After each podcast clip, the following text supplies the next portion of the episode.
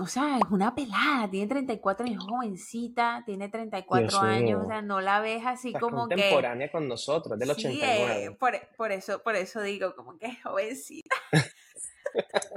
o sea, tú no puedes venir a decir desde tu silla, desde tu cama, rascándote la barriga, a decir que esa vieja que, o sea, algo hace.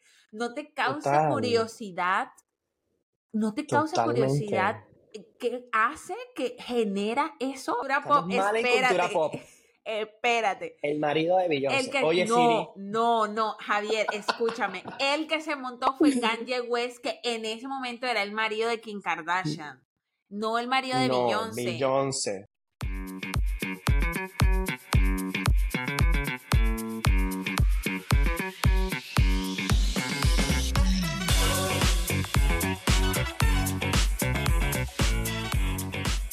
Hola, bienvenidos y bienvenidas a un nuevo episodio de Déjame Pensarlo podcast. Yo soy Javier. Y yo soy Natalia y hoy como siempre les traemos un episodio que está... No sé qué canción está a la moda, está actual, está, mejor dicho, todo el mundo Candente. de qué es lo que pasa con esta artista, qué es lo que pasa con Taylor Swift. Y, Nati, ¿tú alguna vez se te había ocurrido que un artista como Taylor puedes darnos mucho de qué hablar sobre teorías de la psicología social. Jamás pensé que iba a tomar a, e, a un artista y menos a ella como excusa para aprender sobre psicología social, que es lo que queremos transmitir en nuestro episodio de hoy. Em, y queremos aclarar que si no te gusta Taylor Swift, ella es sencillamente el instrumento que estamos utilizando, entonces quédate para que aprendas un poquito de ella, así como nosotros lo hemos hecho. Y si eres Swifty, eh, quédate también para que nos valides, nos, eh, nos digas si sí, si te parece, si no te parece, queremos escuchar eh, cuál es tu percepción desde, desde, desde, la, desde ser fan de lo que queremos compartirte el día de hoy. Pero Javi, antes... Ante eso, Ante eso quiero hacer como un disclaimer primero porque justamente acabas de decir algo clave y es que el episodio de hoy es una excusa. El episodio de esta semana utilizamos a Taylor Swift como excusa para hablar de algunas teorías sociales la psicología social. Así que es posible que nos equivoquemos en algunos datillos del artista, pero, pero bueno, ahí nos disculpan y bueno, ahí están los comentarios abiertos para que ustedes nos digan pues cómo, cuáles son las precisiones de los asuntos si nos equivocamos. Totalmente. Y bueno, Javi, no, antes de, empezar, de entrar en materia, tareas, tareas de, de nuestros Tareas de Déjame Pensarlo podcast, tareas de nuestros fans, tareas de nuestros oyentes, de nuestros fieles Ustedes ya nos siguieron en Twitter, nos siguieron, en Twitter no tenemos redes, nos siguieron en Instagram, nos siguieron en YouTube, nos están siguiendo en Spotify. Entonces, si no lo has hecho, este es el momento perfecto para que vayas, nos dejes un follow, nos des like y lo más importante de todo es que compartas este podcast con tus amigos. Si te gusta, arroba déjame pensarlo podcast. Si tienes una amiga Swifty, si por fin después de escuchar este podcast dices, hey, ya te entiendo, ya entiendo de dónde viene eso, mándale este episodio, mándaselo y comparte lo bueno. Otra cosa es que esta segunda temporada nosotros también vamos a seguir eh, publicando em, diferentes episodios en Cafecito, que este, esta temporada nos enloquecemos, o sea, esta temporada viene candela en Cafecito. Entonces, si no estás suscrito por la módica suma de un dólar. Ni siquiera es una suscripción. Yo de qué estoy hablando, ya me creo, mejor dicho. queremos, queremos llegar, queremos llegar. Ya, queremos llegar, queremos llegar, pero no, no es una suscripción, es un regalo, una pequeña donación de un dólar. Un dólar equivale a un café. Como somos dos, te recomiendo un café para Javi, un café para mí. Y a cambio vas a recibir información de primera mano, chisme, una mirada desde adentro de Déjame pensarlo, que este año, esta temporada viene, viene recargada. Recargada. Y además, por ese módico dolita, podrás verte todos los episodios que ya tenemos publicados en Cafecito y todas las letras. Así es. Y bueno, sin más, con estas tareas que espero que realicen, demos inicio a nuestro tema del día. Javi, eh, ¿cuándo te enteraste tú de Taylor Swift? O sea, cuando ella fue consciente en, tu, sí, como que... En mi vida. Ay, hay una cantante que se llama Taylor Swift. cuando se hizo famosa la canción eh, Romeo and Juliet, si no estoy mal, y yo no sé, eso fue por allá como el, en, al principio de los 2000, no recuerdo, antes del 2010, tal vez, yo estaba en el colegio, y pues esa canción salía pues mucho en MTV y en estas, en estas, en estas cosas de música. Plataforma. Y ahí empecé como a seguirla, exactamente. Cuando salió todo el tema de Spotify, recuerdo mucho que yo la tenía como en mi playlist. Y nunca se me va a olvidar que, que la artista eh, retiró de un momento a otro toda su música de, de, de, allí, de, la plataforma, porque empezó como a protestar que porque no les pagaban lo suficiente a los artistas, a los pequeños artistas, a los grandes artistas, en fin. Y yo ahí le perdí un poquito el rastro porque yo la escuchaba principalmente por ahí, sus álbumes, pero luego me desconecté y yo me perdí como de la evolución del fandom Swifty. Entonces, hace mucho tiempo que, que conozco la artista, conozco su música, me gusta, son sus canciones, muchas de ellas me las sé. Em, no me considero Swifty porque no estoy en ese nivel de fan, pero bueno, hace mucho tiempo que, que ya está como consciente por acá. Claro. Em, en mi caso, sí, más, más antiguo. Ya, tú ni me habías preguntado, ya yo que en mi caso. Este, yo, yo supe de ella, yo creo que hace muy poco, la verdad, porque no, no, a mí, a mí me cuesta mucho encontrar música nueva. O sea, no sé si sale algo y yo lo escucho, lo escucho, lo escucho, puede que me, me, empiece a gustar, pero soy como muy tradicional con la música.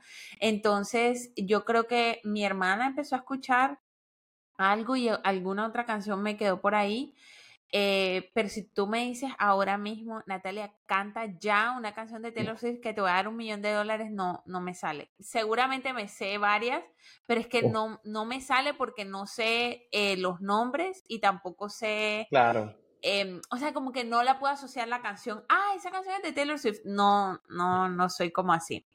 Sin embargo, claro que en los últimos años me ha llamado muchísimo la atención todo lo que se ha em, creado, por así decirlo, alrededor de la imagen de Taylor Swift, porque pues eh, una roommate que tuve era Swifty eh, y eh, la mejor amiga de, Valen, editora de nuestro podcast, también. Entonces con Indira como que he aprendido cosillas también de Taylor Swift. ¿En cuál de tus, en tus lugares internacionales? Ah, en Holanda, con la, con la chica oh, que vivía en Holanda, y la chica holandesa era, era Swifty, pero a morir, que el Eras Tour eh, se compró dos fechas, o sea, dos fechas en dos países diferentes. Para, bueno, esto, esto lo diremos más adelante, pero yo no sé mucho de o sea, yo no sé mucho de la música de Taylor Swift, pero el chisme me lo sé completo porque como te digo, me, me causa a nivel, no sé, como, como una persona interesada en la conducta humana, me causa demasiada curiosidad porque despierta tantas cosas. Y creo que a muchos de, nuestros oyentes también, porque hay gente que yo sigo, que queremos mucho, por ejemplo, Rafa Brodmayer, el otro día estaba preguntando y que, hey, ¿qué es lo que tiene Taylor Swift? Y he visto varias personas cada vez que se acaba un concierto, cada vez que ella agota un estadio, la gente publica, pero marica, ¿qué es lo que esa vieja tiene?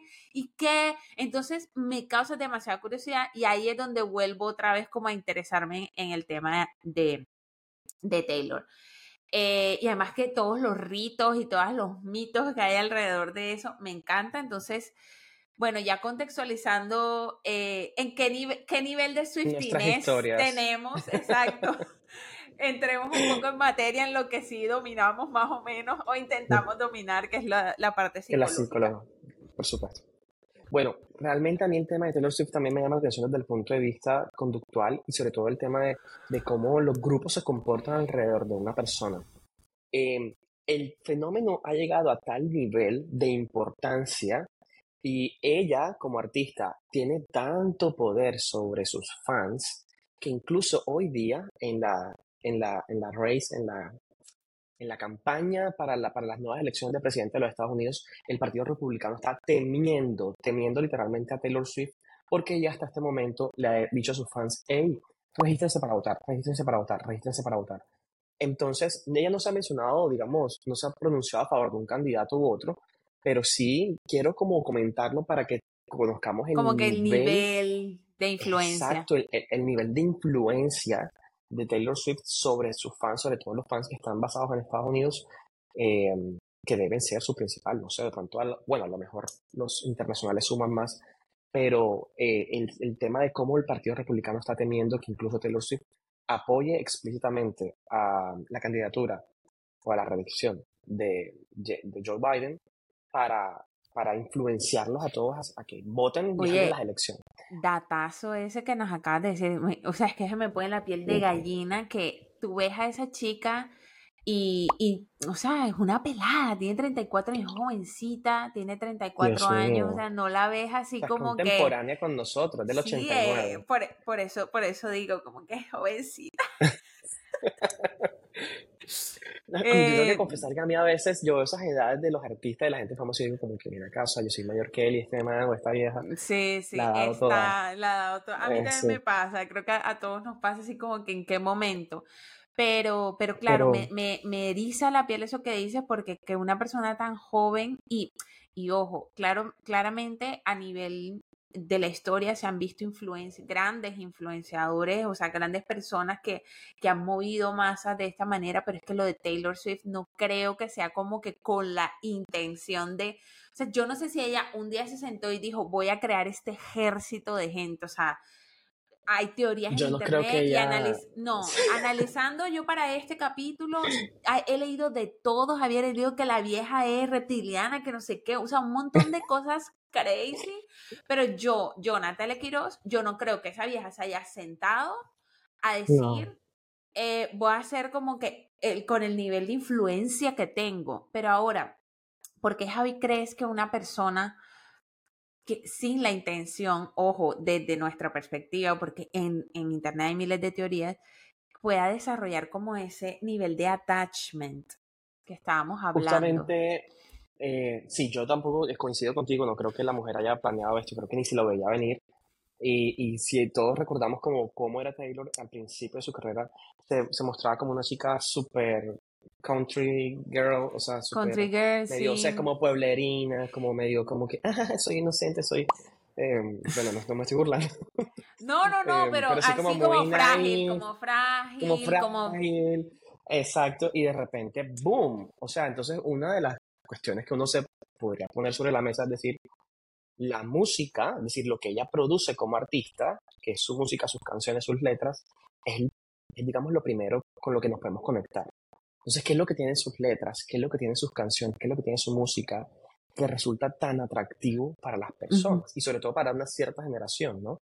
Siento que, que, Taylor Swift apunta mucho a sus contemporáneos, millennials más o menos, pero la gente que viene detrás, los Z, o sea, los Z, eh, los centennials y incluso yo no sé eh, hasta qué punto todas estas generaciones que vienen después de nosotros eh, son, son de este, parte de este fandom.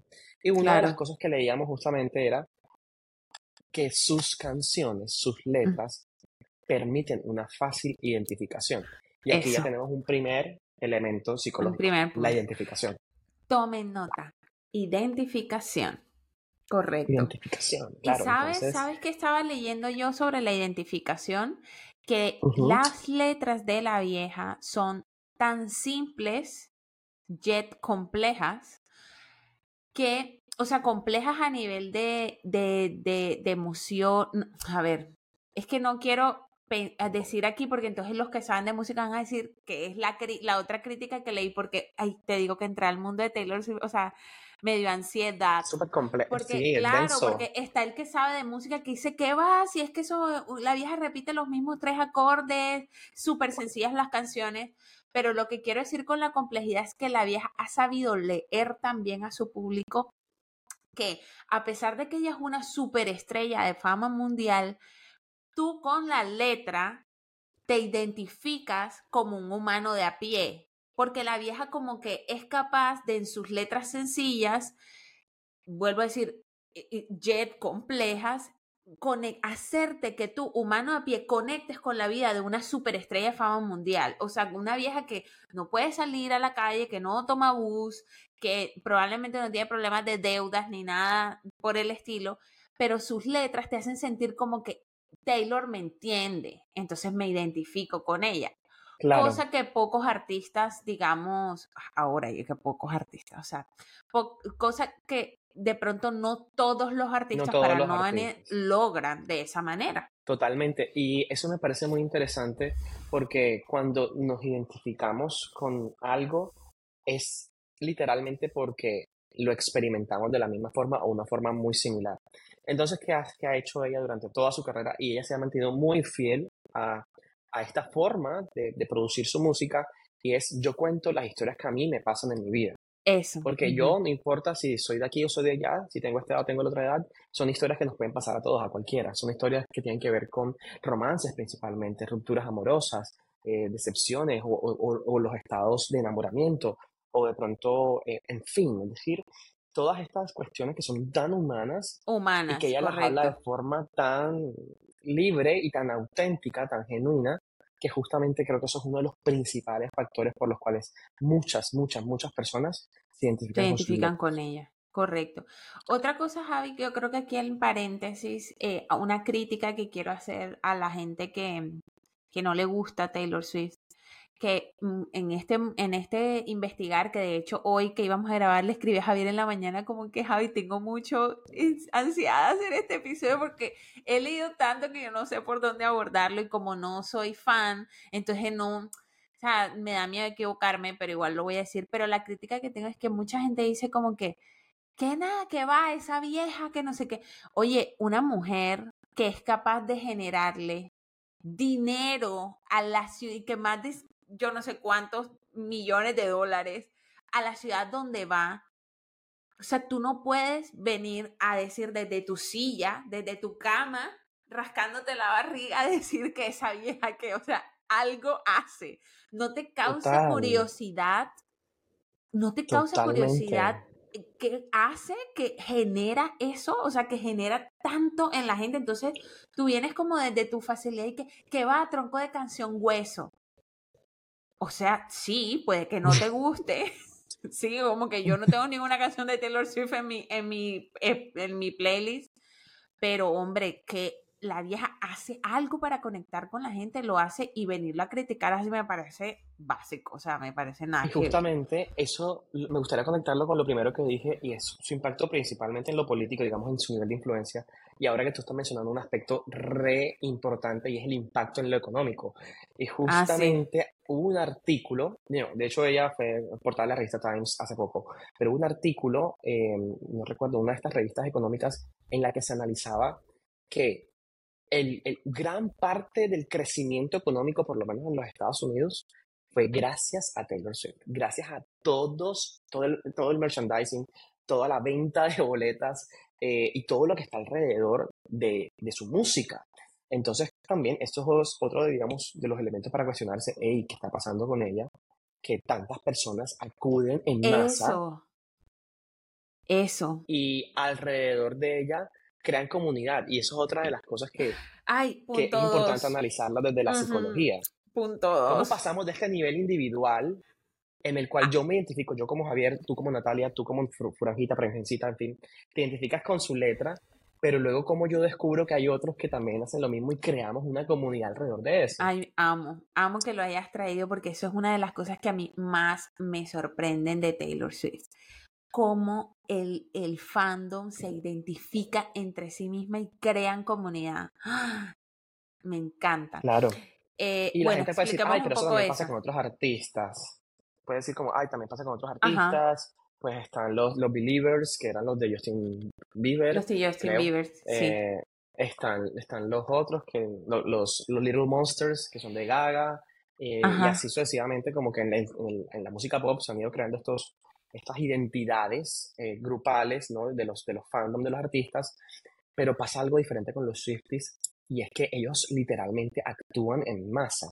Y, si quieren poner, eso también sucede con los coreanos, con estos... Eh, los, K-pop. K-pop, eh, exactamente. K-pop. El BTS y toda esta gente que son capaces de incluso crear tendencias en redes sociales. Uf, sí. Eh, y, capaces de boicotear incluso algún político o alguna crítica social o, o, alguna persona o grupo de personas en particular porque se coordinan.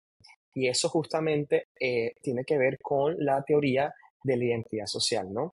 que no solamente me identifico con el artista, em, y esto también tiene que ver mucho, y se lo comentaba Nati antes de comenzar este episodio, también funciona más o menos parecido con los grupos que son, ¿cómo se llaman? Los fans de los equipos deportivos. Ah, los hinchas. Los hinchas, eso, los hinchas. Entonces funciona más o menos igual.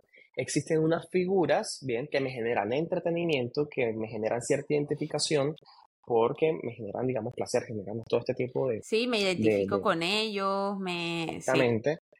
Y creamos alrededor de eso una comunidad. ¿Qué es lo que estamos, qué es lo que nos une como comunidad? Ese mismo gusto. Y, por supuesto, también todo el tema de rituales, de símbolos, el tema de nombrarse a sí mismos. Somos Swifties, somos hinchas del Junior, la, unionistas, eh, eh, que la vieja, ay, ¿cómo se, ¿cómo se llamarán los de Chucky? Yo, yo creo que yo soy esa. Eh, Chucky lo, ella no tiene. Es que ella es de otra época, ella es de otra generación. Ella es de otra época. Pero bueno. este... Entonces, justamente, todo, todo lo que está alrededor de crear estos símbolos, de identificarse, incluso em, el tema de los colores, el tema de, por ejemplo, yo estaba conversando con una compañera del trabajo y que fue eh, al concierto de Taylor en Brasil. O sea, yo, armó su combo, compró sus tiquetes, compró su Airbnb, lo que sea. Em, y, y ya me mostró como unas pulseras. ah, las pulseritas, los friendship bracelets. Porque llevas, Exactamente. Es que, eso justo te iba a decir, eso que estás diciendo, todos esos elementos de encuentro, cosas en común, los rituales, que empieza incluso a ser parte de mi propia identidad, Taylor lo ha sabido explotar, como nadie, como nadie. O sea, Sí, que como te decía ahorita, molestando, ay, ¿cómo se llamarán los de Shakira? Porque eh, no, en los 90 me acuerdo que era mucho las Shakiritas y las trenzas y el, el, cosito, pero obviamente en esa época no existían redes sociales. Bueno, además, aquí también es importante decir que no solo por esto, pero Taylor fue una de las primeras personas que empezó a promocionar su música a través de las plataformas en redes sociales. Entonces, claro, el sentirte que un cosito así se llame Shakirita, el tema de las cosas que ya deja de ser la cosa árabe, sino ah, la cosa que se pone Shakira, empieza como a unir también y Taylor lo supo explotar con los bracelets, con el tema de, mm, ay, ellas tienen varias, ellas tienen varias cosas, por favor, Swifty, díganos qué, qué son, pero me sé algunas. Una es también que la vieja tiene como unas canciones, o sea, en cada concierto, como en cada gira, ella tiene, tira como que una canción sorpresa que nadie sabe cuál va a ser. Ah, sí. Entonces eso también, o sea, es como una cosa, eh, tiene como símbolos en las canciones que se conectan entre otras, entonces es una oh. vaina que la vieja ha sabido, además de lo que genera, mm, coger e impulsar ese, esa, esa oleada y se ha sabido montar a ella porque es una genia del marketing también. Totalmente, totalmente y ha sabido explotar sus propias vivencias en su favor, justamente no solamente para crear música, sino también para crear narrativas a su alrededor. De acuerdo. Y eso es otro de los elementos, quizá tal vez el tercero, de por qué la gente se conecta tanto con ella, y es el tema del chisme. Ya hablamos en el episodio pasado, si no lo has visto, vamos a dejarte el link por aquí, bien, para que, para que vayas al episodio 2 y conozcas un poco sobre la psicología del chisme y de los rumores. Pero con Taylor así como con otros muchos artistas y famosos, a la gente le interesa conocer su vida privada. Bien. Claro. Entonces yo quiero saber eh, esta canción, que de hecho antes me equivoqué porque ha dicho que es Romeo y Juliet, pero se llama Love Story. Ah, pero no salió, no salió grabado, amigo, tranquilo. ah, ah. Ah, no, bueno, bueno, fue en la prueba. Tranquilo, la prueba, de en la prueba, en la prueba, menos mal. Sí. Bueno, no sé, en fin, eh, Love Story, que fue una de las primeras canciones que, tal vez la primera canción que yo conocí de Taylor Swift, ¿De, qué, ¿De estar hablando? O sea, se ve tan enamorada, yo quiero un amor así, eh, y así sucesivamente, ¿no?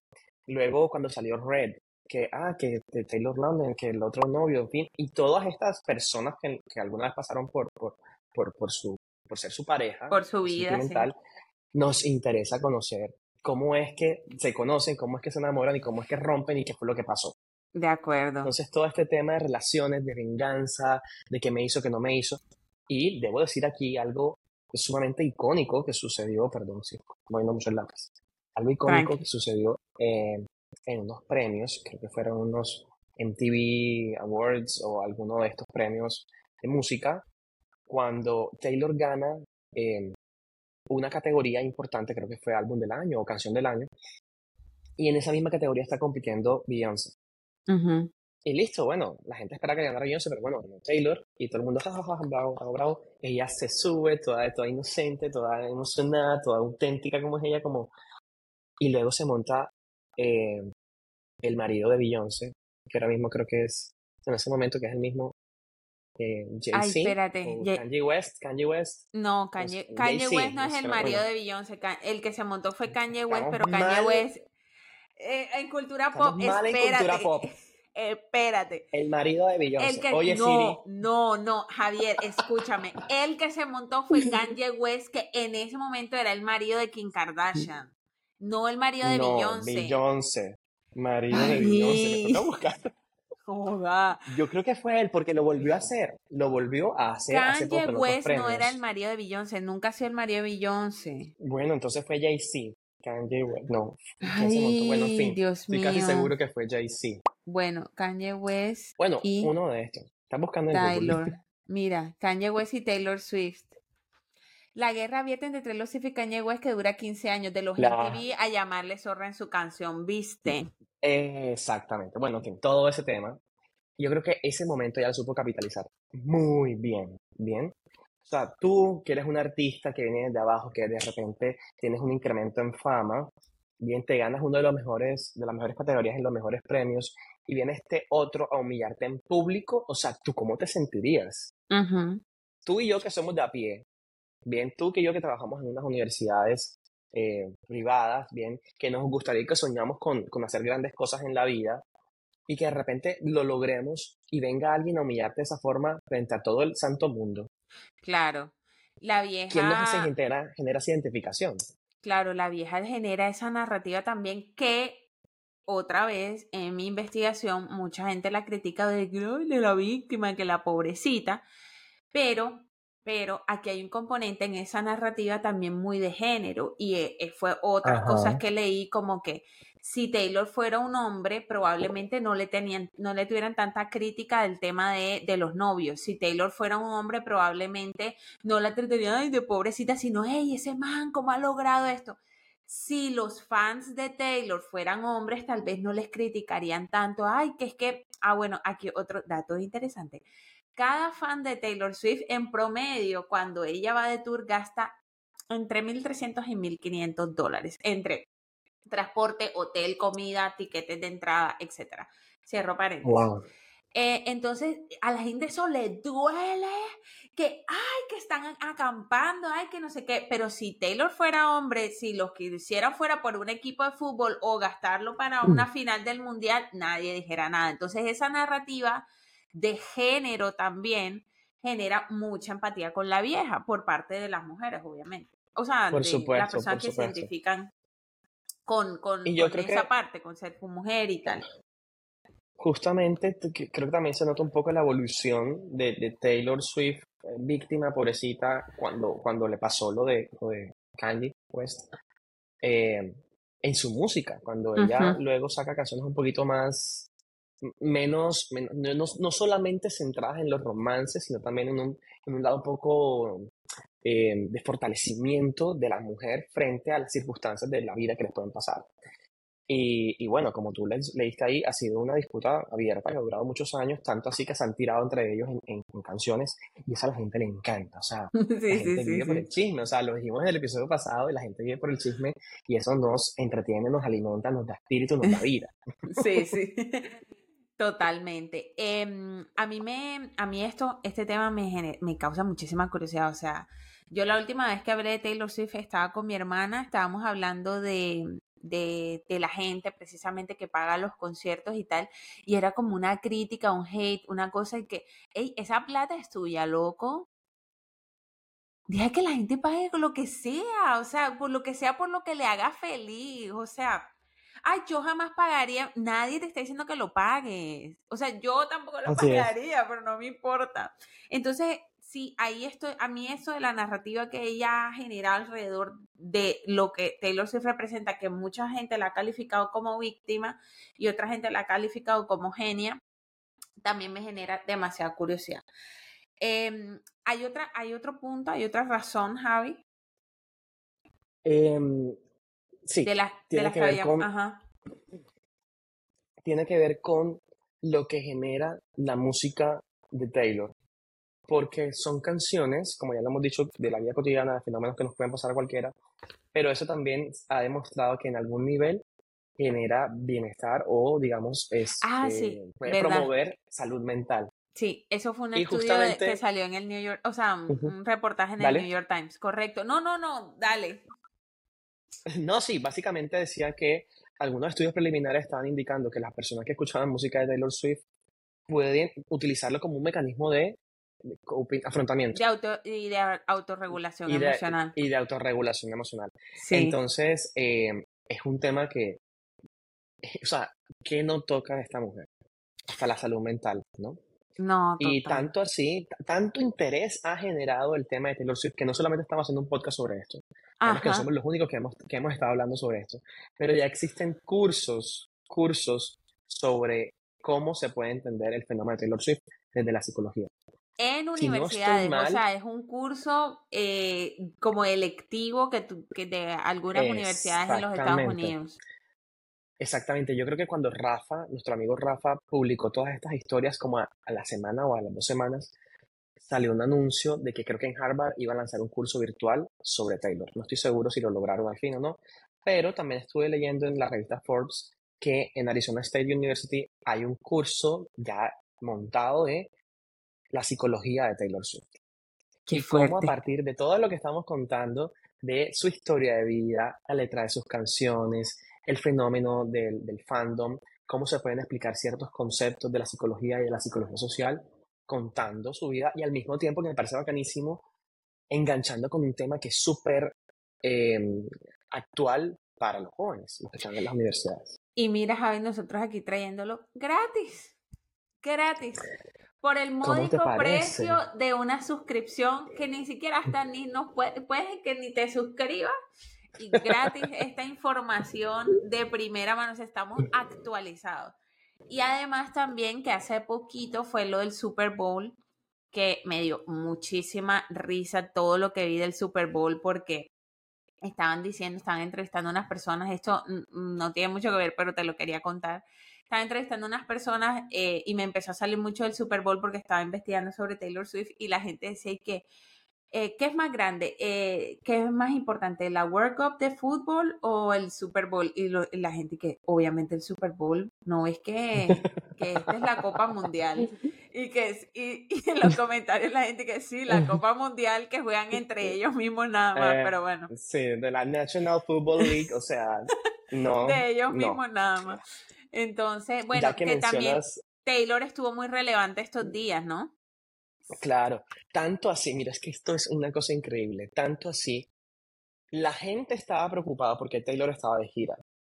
Y un, su mm. último concierto de la gira creo que era en Tokio o en alguna ciudad de Japón.